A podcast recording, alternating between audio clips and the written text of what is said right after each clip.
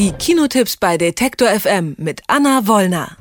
Und an Christi Himmelfahrt, da ist einiges äh, los im Kino und auch im Fernsehen. Einmal meldet sich ein riesengroßes Blockbuster-Franchise zurück mit Fluch der Karibik 5 und dann präsentieren zwei Regisseure von Weltrang neue und alte Geschichten. Einmal Terence Malick, seinen Film Song to Song im Kino und David Lynch, die dritte Staffel Twin Peaks im Fernsehen. Und dann gibt es noch einen kleineren äh, Film über Berlin, nämlich Berlin Syndrome. Und die alle gesehen hat Anna Wollner. Hallo Anna. Hallo.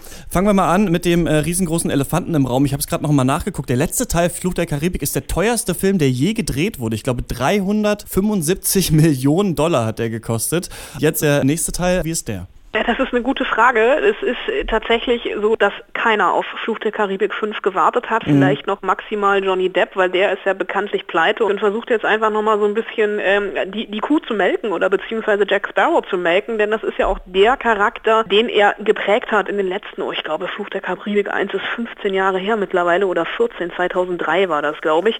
Und er macht hier auch nichts anderes als das, was er die anderen Filme auch schon gemacht hat. Er slapstickt sich ein bisschen durch den Film und taumelt er von einem lustigen oder vermeintlich lustigen Moment in den nächsten. Drumherum gibt es halt natürlich sehr viel CGI, Computeranimations, Seefahrerschlacht etc. Und ich muss ganz ehrlich sagen, ich habe mich in diesem Jahr noch nicht so gelangweilt im Kino wie bei diesem Film. Wie ist denn äh, Javier Bardem als Bösewicht? Ja, der ist natürlich auch als Bösewicht, so wie er als Bösewicht ist, so wie er in den letzten fünf, gefühlt fünf anderen Filmen, die er gemacht hat, auch böse ist und an seinen James Bond Bösewicht kommt er einfach nicht ran. Er spielt hier Salazar, also der Film heißt ja auch Fluch der Karibik, Salazars Rache.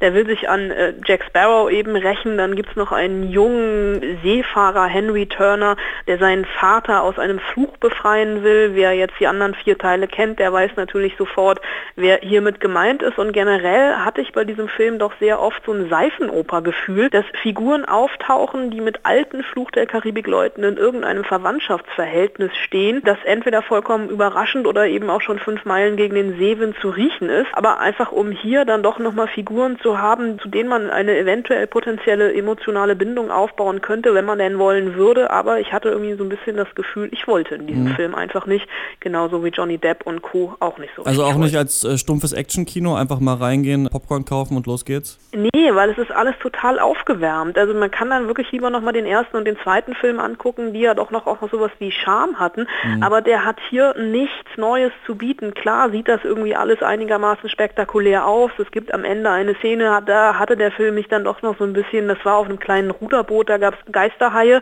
aber alles in allem ist das doch hier ganz schön viel aufgewärmtes Zeug. Ja, die Zeiten, wo man nur mit Tricktechnik noch punkten kann, die sind wahrscheinlich eh ein bisschen vorbei im Kino. Kommen wir mal zu einem Film, der äh, sich mit was ganz anderem beschäftigt. Das ist der neue Film von Terence Malick, äh, Song to Song. Da geht es um die Musikszene in Austin, wenn ich mich richtig erinnere. Terence Malick macht ja sehr schwierige Filme eigentlich. Der wird ja gefeiert von der Indie-Szene, aber so für normale Leute kann es auch schon mal sein, dass man da einschläft im Kino, oder? Wie ist es jetzt gewesen? Ja, eingeschlafen bin ich zum Glück nicht. Ich war kurz davor, aber wenn man sich mal Terence Malicks letzte Filme anguckt, also wirklich eine Regielegende, ähm, ein Film atmosphärisch kruder als der andere, aber trotzdem will halb Hollywood mit ihm arbeiten. Mhm. Tree of Life, To the Wonder Night of Cups, da waren Brad Pitt, Jessica Chastain, Ben Affleck und Christian Bale mit dabei. Aber, und es ist hier jetzt auch nicht anders, du hast große Namen, Ryan Gosling und Michael Fassbender, also wo jede Frau schon mal ohnmächtig wird.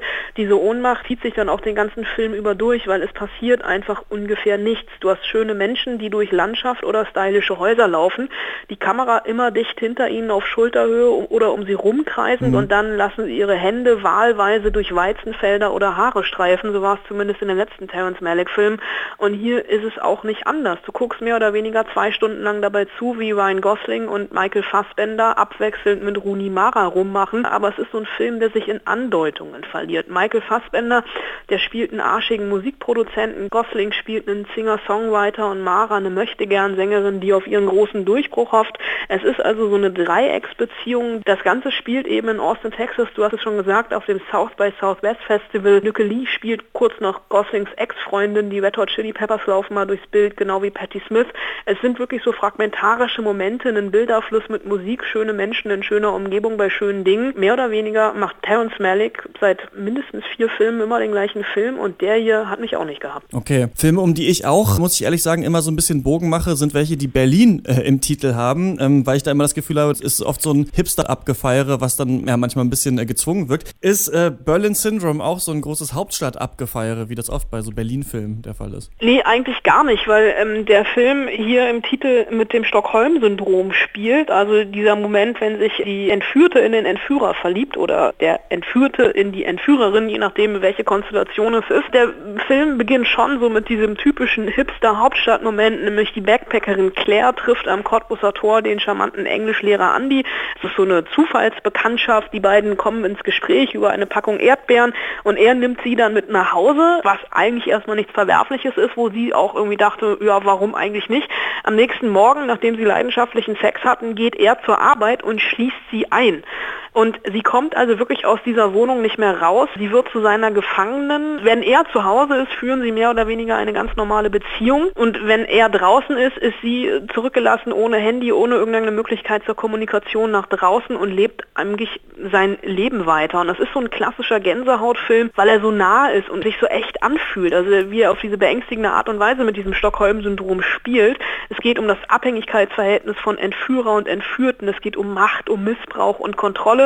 Das ist mal gewalttätig, mal so ein bisschen subtiler, äh, mit zwei, wie ich finde, sehr guten Darstellern. Markus Riemelt nämlich, der spielt Andy und nicht so als klassischen Bösewicht und Abziehbild eines gestörten Psychopathen, sondern als mehr oder weniger ambivalente Figur, der an seiner DDR-Vergangenheit knabbert und traumatisiert ist. Da will der Film vielleicht so ein bisschen zu viel, dass er jetzt auch noch so einen Geschichtsexkurs macht. Aber es ist mit Theresa Palmer als Claire dann doch so ein doppelwürdiger Genrefilm um Sex, um Gewalt und Abhängigkeit, ja, und mit dem dezenten Hinweis beim nächsten One-Night-Stand vorher vielleicht mal die Fenster zu überprüfen. Also scheint es der beste Film zu sein, der in dieser Woche im Kino anläuft. Aber man könnte ja auch zu Hause bleiben und Fernsehen schauen, denn das Unglaubliche passiert nach 25 Jahren, setzt David Lynch Twin Peaks fort in einer dritten Staffel. Und du hast da schon Folgen von gesehen. Ich habe mir drei Folgen schon angeguckt davon. Die große Premiere war in der Nacht von Sonntag auf Montag und es ist jetzt drei Tage her.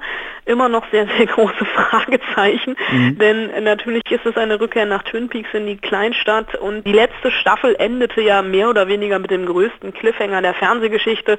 Denn in einer surrealen Szene sagte das Mordopfer Laura Palmer damals dem FBI-Agenten Dale Cooper, wir sehen uns wieder in 25 Jahren. Und dieses Versprechen hat David Lynch jetzt mehr oder weniger eingelöst. Es sind zwar eigentlich 26 beziehungsweise sogar 27 Jahre vergangen, aber er macht einfach fast so weiter, wie er aufgehört hat.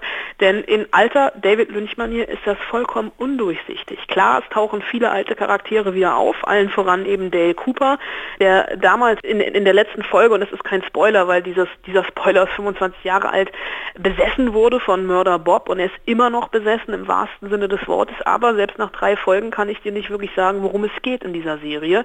Es ist nämlich alles sehr, sehr kryptisch und macht überhaupt keinen Sinn. Ich hoffe so ein bisschen, dass irgendwann dieser Aha-Effekt kommt und ich von mir behaupten kann, vielleicht auch als erster Mensch auf der Welt, ich habe David Lynch verstanden. Man kann auf IMDb schon mal nachlesen, dass relativ viele Hollywood-Stars mit einem Gastauftritt dabei sein werden, was das Ganze jetzt nicht unbedingt erklärungswürdiger macht, aber ich hoffe so ein bisschen, dass vielleicht doch irgendwann nochmal der Groschen fällt und Twin Peaks durchschaubarer wird. Klingt also relativ spannend, was da äh, David Lynch mit äh, der dritten Staffel Twin Peaks gerade im Fernsehen macht. Eher Langeweile gibt es auf beiden Seiten des Filmspektrums im Kino, einmal auf Blockbuster-Seite mit Fluch der Karibik, Salazars Rache und mit dem neuen Terence Malick-Film Song to Song. Was sich da eher lohnt, ist dann die kleinere Produktion Berlin Syndrome. Und diese Filme und die Serie hat mir vorgestellt Anna Wollner. Danke, Anna. Gern geschehen.